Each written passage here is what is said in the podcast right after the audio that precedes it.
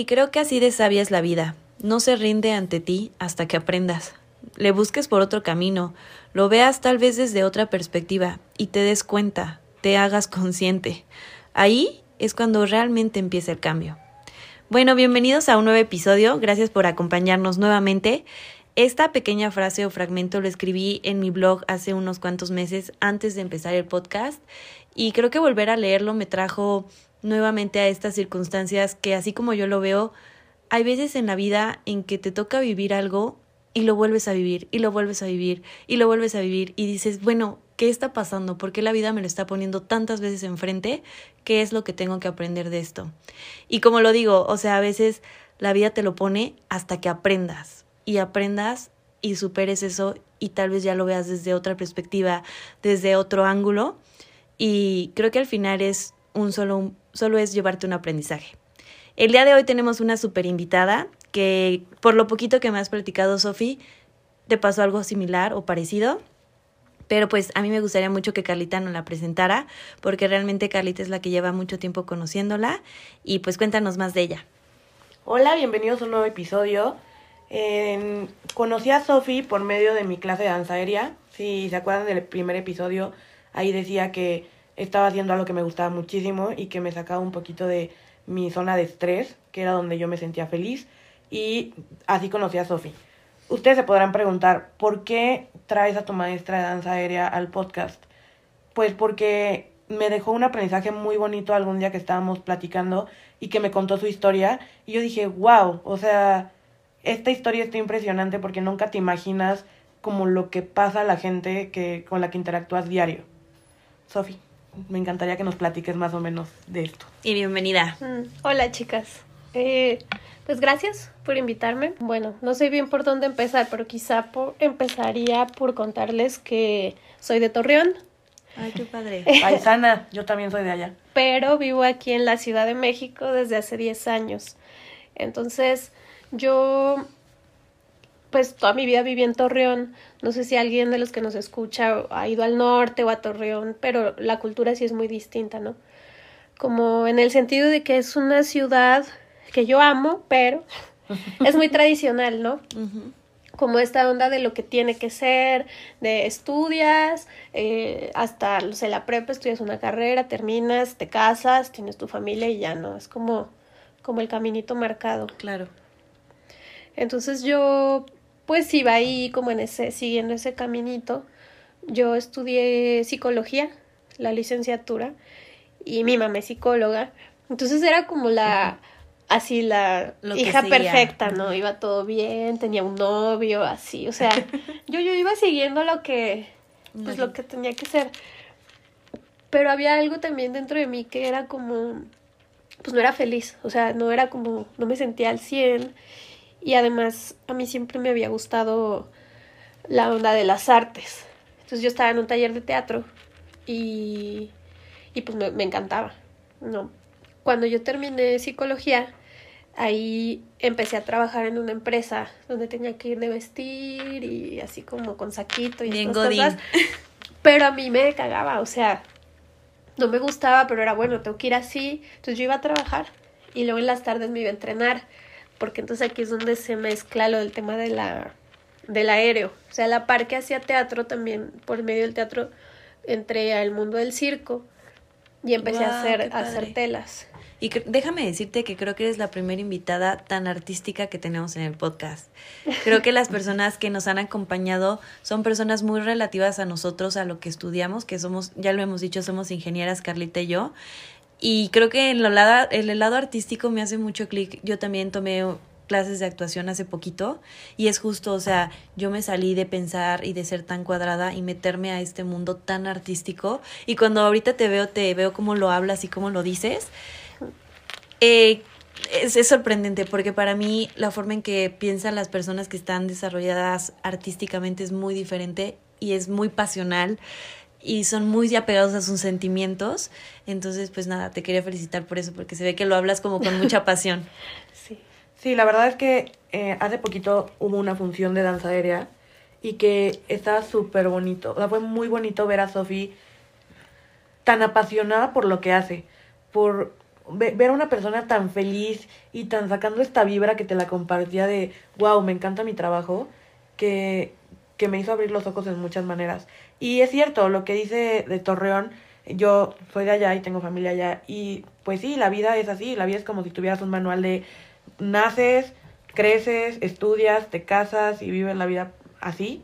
Y mucha gente que he conocido a lo mejor no está tan a gusto con esto y se empieza a preguntar, oye, si yo no quiero seguir esta, estos pasos que, que me dice la ciudad o la sociedad, ¿qué hago? O sea, ¿estoy mal?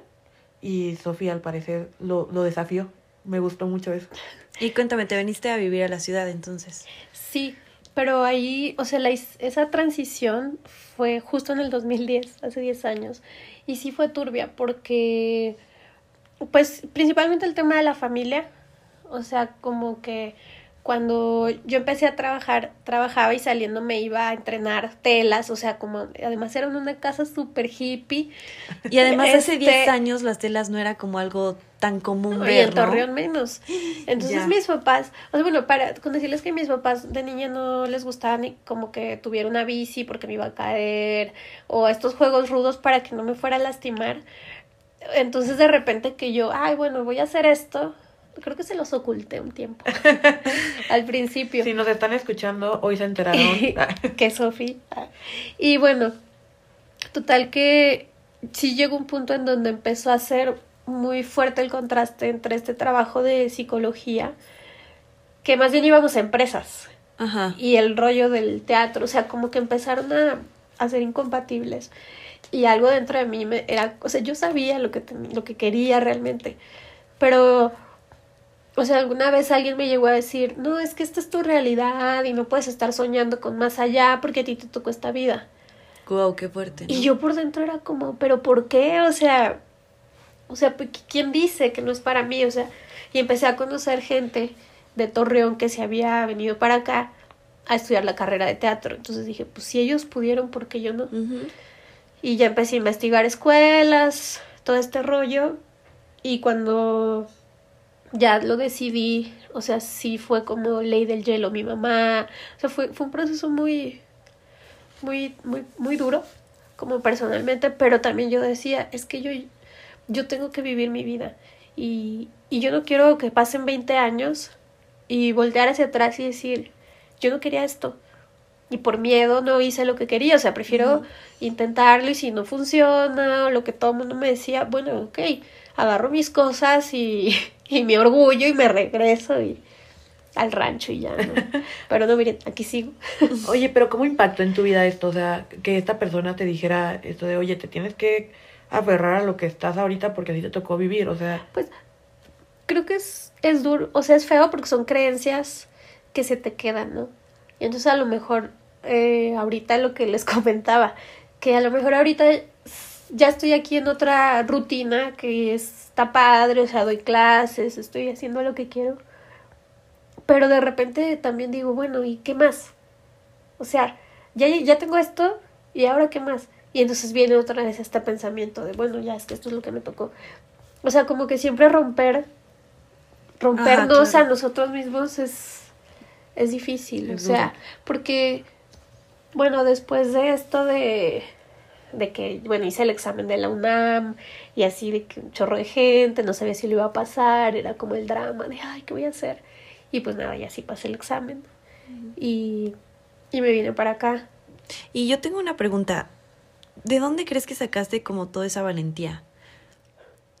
o sea, te lo digo porque yo me pasó que cuando yo le dije a mis papás es que voy a tomar clases de, de teatro porque no sé qué hacer con mi vida y pues X, quiero intentar algo nuevo, me moría de miedo. Y, y para mí era, te juro, o sea, sé que, sé que se va a oír un poco feo, pero me daba pena decirlo. Y, y hoy me siento súper mal decirlo en voz alta porque pena, ¿por qué no? O sea, porque mis papás era como, ¿teatro? O sea, ¿vas a ser actriz? ¿O qué quieres? O sea, te vas a morir de te vas a morir de hambre. ¿eso qué? Sí, ya me y hoy lamento, todas. ajá, claro, o sea, lamento demasiado saber que muchas personas ven como esto artístico desde el teatro, la danza, este, La pintura. La pintura, el que seas pintor, escritor, está tan satanizado y que la gente te lo dice tan feo, así de, ay, te vas a morir de hambre. Entonces yo fue mucho miedo y más también decirle a mis amigos, porque me, me- les decía, me acuerdo perfecto, estoy tomando un diplomado y todos, qué padre, en finanzas, en administración, ¿en qué? No, en teatro.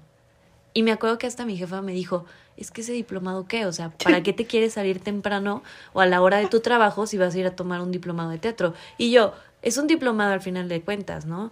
Entonces, a mí me gustaría saber cómo, cómo es que sacaste esa valentía y no te morías de miedo, porque además estabas chiquita cuando lo No, hiciste, pero ¿no? sí, sí me moría de miedo. O sea, ¿Sí? sí, sí, yo, yo sí siento, o sea, me, re- me veo a mí o me recuerdo y, y cuando yo llegué aquí yo no sabía cuánto costaba un litro de leche, porque yo siempre había vivido con mis papás, o sea, era como, como que viví en una burbujita, pero algo de, no sé, es, es que yo viví muchos años como siguiendo todo lo que, lo que era, aunque yo me acuerdo que desde niña yo por dentro lloraba.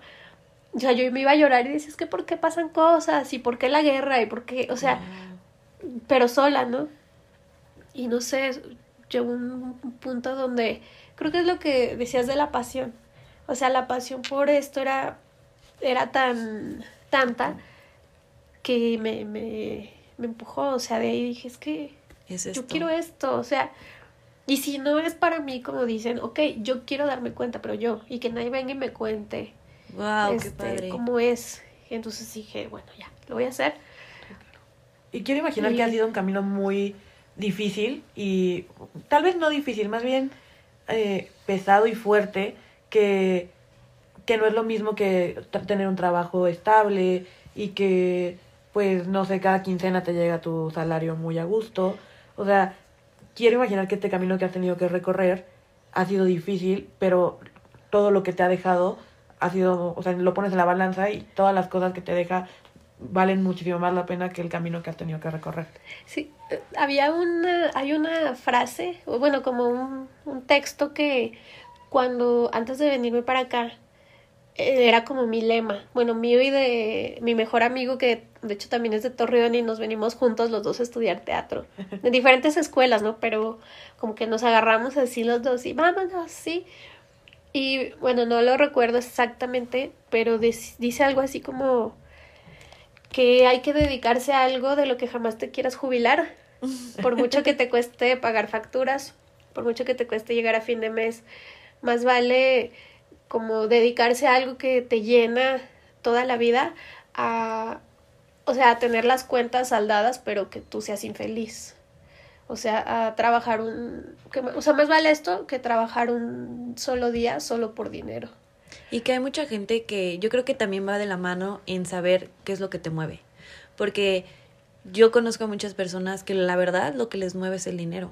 O sea, y yo también le he pensado a ti que te mueve. A mí me mueve estar feliz, a mí me mueve mi familia, a mí me mueve la danza, a mí me mueve conocer más gente. Y hay personas que me lo han dicho, a mí me mueve el dinero. O sea, mi motivación es tener dinero. Y se vale, ¿no? O sea, y obviamente estos amigos que les comento tienen posiciones muy importantes en empresas súper grandes. Y también se vale, ¿no? O sea, creo que también es encontrar lo que te mueva. Hay como unas... Esto que dices de que hay gente que le mueve el dinero. Yo recién escuché como en unos rollos más como espirituales. este, cool. Que también ando. que dice, decía, no, o sea, no es que te mueva el, el dinero, sino piensa, porque el de entrada es que quieres, no, pues dinero, tener, bla, bla, bla, una casa. Entonces decía, no es el dinero ni la casa, es cómo te hace sentir Lo es, que es ganas. el dinero, o sea, Exacto. cómo me hace sentir tener dinero, o sea, no es la moneda, la cuenta con muchos ceros, es- eso me hace sentir empoderado, eso me hace sentir tranquilo, eso me hace sentir que tengo lujos, o sea, entonces, como, como decir, bueno, si yo lo que quiero es sentirme empoderada, quizá yo pienso que es el dinero, pero a lo mejor no es el O dinero. tal vez es el poder. El poder, El por poder, ejemplo. exacto. O viajar. Me encanta viajar y tú- yo pienso que para eso necesito un chingo de dinero. Pero a lo mejor puedo encontrar otras formas de viajar sin que tenga mi cuenta con Tantos ceros. Pero, por ejemplo, si te gusta viajar en los mejores hoteles, pues sí tienes que tener dinero para hacerlo, ¿no? Pues luego hay casos de, de, o sea, personas de esas que trabajan en blogs, Sí. de que te pagan por ir a los mejores hoteles y hacer, este, escribir Reseñas, y, sí, y claro. entonces, no, No, sé. y creo que también, o sea, muchas personas ven el dinero como una forma de estar cómodos. O sea, mucha gente no renuncia a su trabajo porque te dice, estoy cómodo, estoy en mi zona de confort y no me quiero mover de aquí porque pues salirme de aquí me va a costar mi tranquilidad y a lo mejor como dices, no voy a llegar a fin de mes sin, o sea, con dinero y qué voy a hacer y cómo voy a comer. Entonces, pues mejor me quedo en mi trabajo que soy infeliz, pero me da esta comodidad y mi zona de confort está a gusto.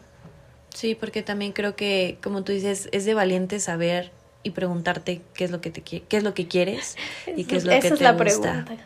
Claro. Y que no muchos no las hacemos. Me incluyo en esto.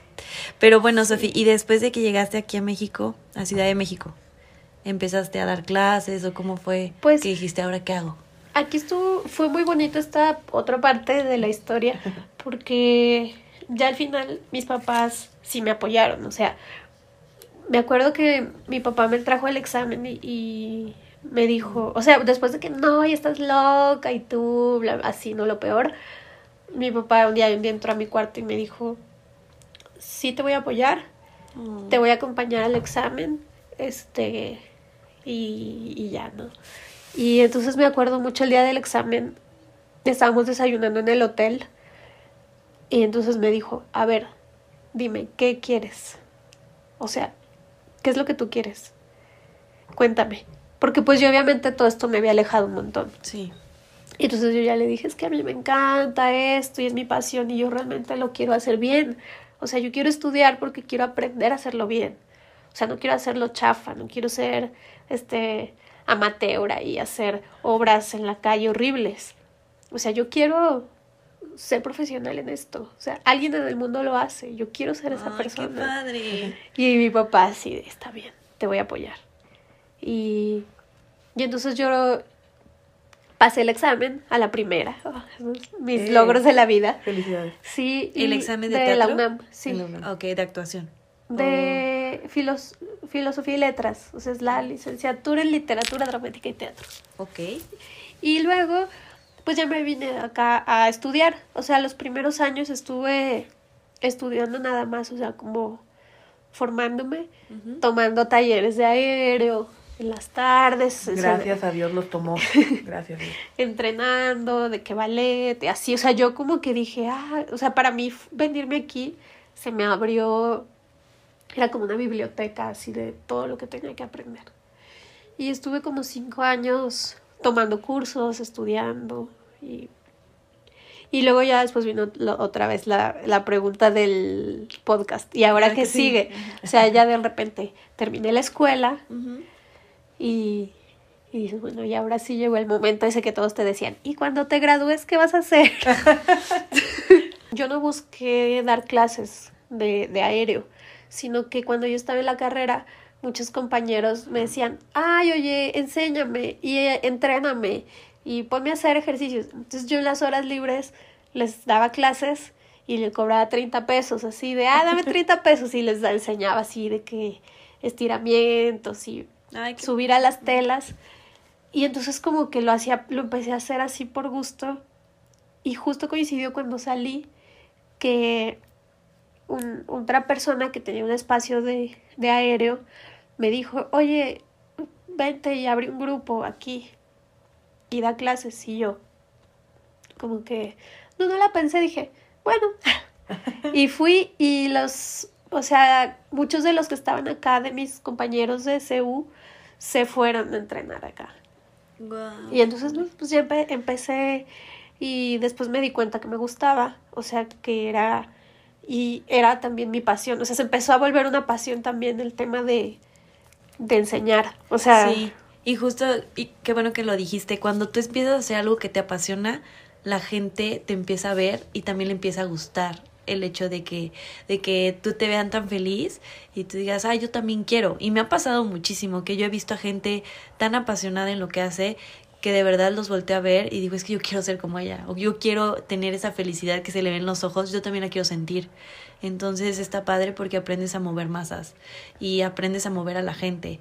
Entonces creo que también eso es para las personas que nos están escuchando, que cuando tienes esta pasión en tus venas y en tu sangre, la gente te mueve, o sea, mueves a la gente y puedes llegar a mover a muchas personas.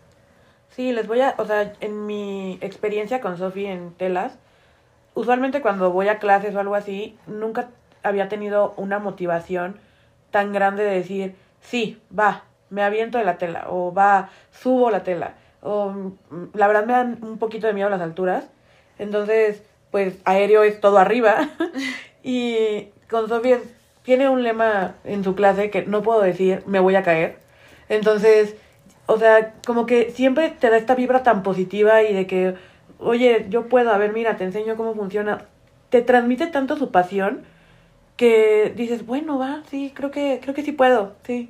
Y te da una mente más positiva y no nada más lo digo por, por ser Sofi, por la clase de danza y por esto, o sea, todos ustedes, si se dedican a algo que les apasiona, van a transmitirle esto a los demás y van a mover masas, como dice Sammy, o sea, la gente va a ver su pasión y va a ver que lo que hacen les gusta y lo hacen con felicidad y se levantan temprano no para decir, ay, voy a ir a trabajar, sino decir, eh, hoy me levanté a trabajar en lo que me gusta.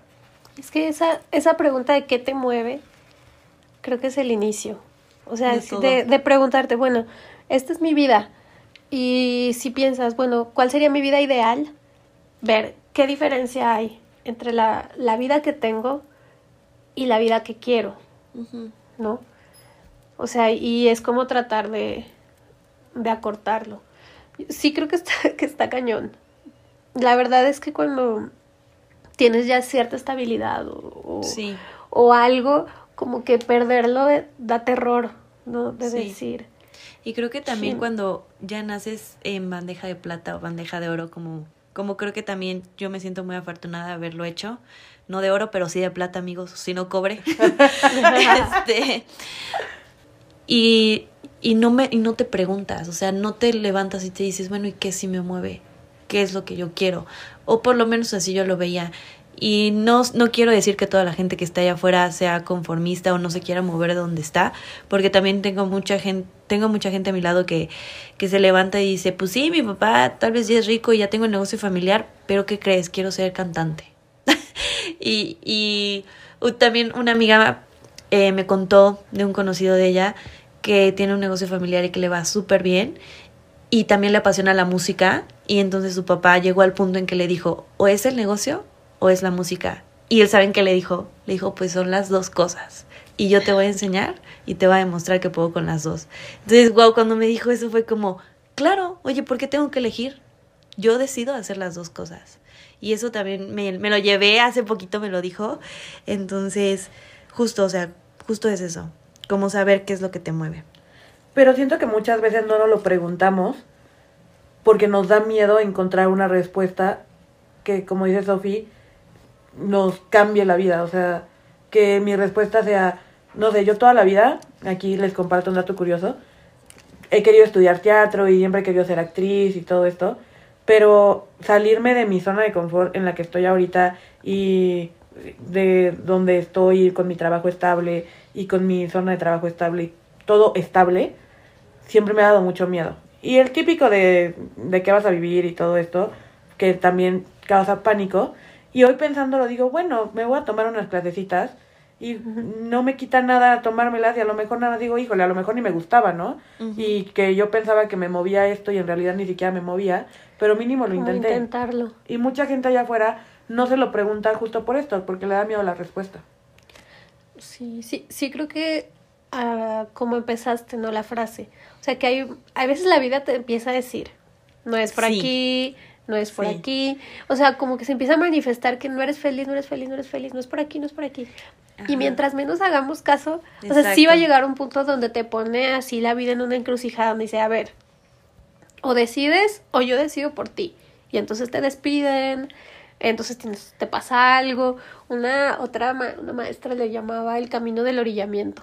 Wow. O sea, cuando tú no decides por ti misma lo que tienes que decidir, la vida te orilla a que lo hagas. A mí me pasó. O sea, a mí me pasó. me orilló, me orilló, me orilló. Y yo le he dicho ya en otros episodios, el 2019 a mí me quebró y me rompió en todos los aspectos de mi vida emocional, sentimental, noviazgo, carrera. Yo hubo un punto en que renuncié a mi trabajo, pero fue tantas veces y ahora que hago retrospectiva, digo, tantas veces la vida me lo puso y hasta que me dijo, bueno, no, va, o sea, yo te lo voy a enseñar. Y de ahí entré a clases de actuación, entré a escribir esto, hice lo del podcast. Y la verdad es que me siento muy feliz, o sea, ahora digo, qué padre que la vida me orilló a hacerlo y, y que ahora estoy donde estoy. Pero bueno, ya nos, se nos está yendo el tiempo, entonces creo que podemos empezar a cerrar. Yo lo único que les dejo de este podcast y que me dejó Sofi y que me abrió los ojos fue, si ustedes tienen un sueño que creen que lo va a, los va a sacar de zona de confort y por eso no lo hacen, cúmplanlo. De verdad la vida es bien corta para que nos quedemos esperando sentados a que las cosas que queremos pasen. Si queremos que pasen, tenemos que empezar a trabajarlas. A mí me gustaría cerrar con lo que empecé, que es cuando la vida te está poniendo tantas veces la misma lección, ya netes para que la aprendas. Entonces, pónganse a ver qué en su vida están volviéndolo a repetir y lo están poniendo enfrente y los está brillando a hacer algo y seguro es un aprendizaje. Y también me gustaría cerrar diciendo que este episodio se lo quiero dedicar a todas las personas que están allá afuera y que son sumamente valientes y que dijeron, yo no quiero esto, quiero dedicarme a hacer lo que me mueva, dinero, amor, felicidad, tranquilidad emocional, lo que sea que estén buscando, pero que tienen ese valor enorme para levantarse todos los días y decir, esta va por mí. Entonces, felicidades a todos los que están haciéndolo allá afuera. Felicidades, Sofi. ¿Y tú, Sofi? Yo creo que quiero terminar diciendo que creo que todos tenemos un camino y que cuando lo seguimos, o sea, que escuchamos nuestro corazón así realmente y seguimos ese camino, el paso más difícil es decidirse. Una vez que te decides, todo se acomoda, o sea, todo se empieza a acomodar así, para allá, porque eso es lo que nos hace feliz. O sea, para mí el paso más difícil es decidir. Entonces, yo sí creo que mi consejo siempre va a ser hazlo, aviéntate, deja el trabajo, vete al otro lado del mundo, viaja, o sea, siempre es hazlo, hazlo, hazlo. Ok, pues bueno. Muchas gracias nuevamente a todos los que nos escucharon el día de hoy. Nos encanta saber sus opiniones y leerlos. Muchas personas nos han escrito por Instagram y por Facebook, nos han compartido sus experiencias y creo que está bien padre cuando lo hacen. Entonces no olviden seguirnos en todas nuestras redes sociales. En Instagram y Twitter estamos como y ahora que guion bajo sigue y en Facebook estamos como y ahora que sigue. Muchas gracias por compartirnos sus experiencias, las leemos y las valoramos muchísimo y les compartimos nuestros consejos como se los podamos dar. De verdad, mil gracias, sigan sus sueños, cúmplanlos, atrévanse, decídanlo. Y también sigan a Sofi. Sofi, tus redes sociales. Sofi Bu. En Instagram. Eh, ajá, y en Facebook es S-O-F-Y, espacio, B grande, W. Ok, y Sofi es maestra de... De danza aérea y directora de teatro. Entonces también si quieren saber un poquito más de qué es danza aérea, si les gusta o no les gusta, atrévanse y escríbanle y pues ella seguro les puede pasar mucha información. Gracias. Muchas gracias a todos. Bye. Bye.